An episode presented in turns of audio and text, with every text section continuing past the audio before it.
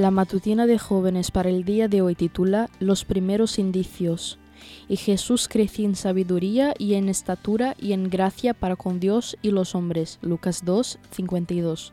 Jesús al nacer como ser humano cumplió con todas las etapas del desarrollo que todos los niños cumplen al crecer, pero se nos dice que su mente era viva y aguda como una reflexión y sabiduría que superaban a sus años. Su carácter era hermoso y su intelecto y su cuerpo se desarrollaban según las leyes de la niñez.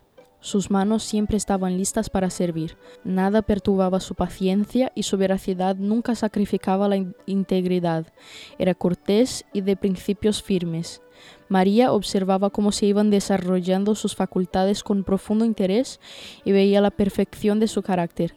Intentaba estimular su mente y el Espíritu Santo le dio sabiduría para trabajar junto con los ángeles en el desarrollo de este niño tan especial.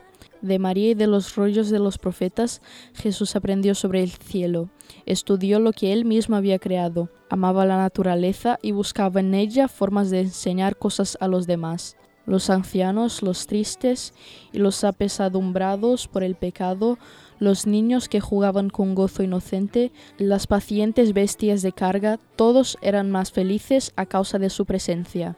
Aquel cuya palabra sostenía los mundos podía agacharse para socorrer a un pájaro herido.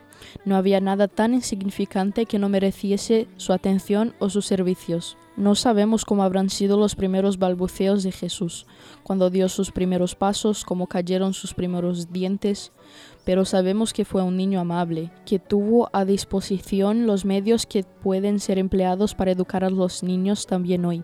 María atesoraba cada cosa en su corazón y nos quedó un excelente ejemplo de la enseñanza que le brindó y la esperanza de que unidos a los del cielo los esfuerzos de las madres pueden tener como resultados hijos de bien para la humanidad. Seguramente conoces niños, tienes hermanos pequeños o sobrinos.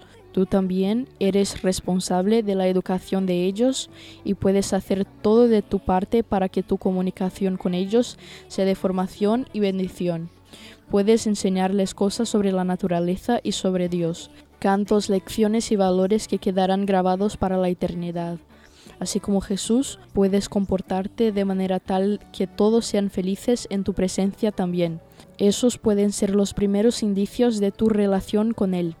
Esta fue la matutina de jóvenes para el día de hoy desde Bilbao.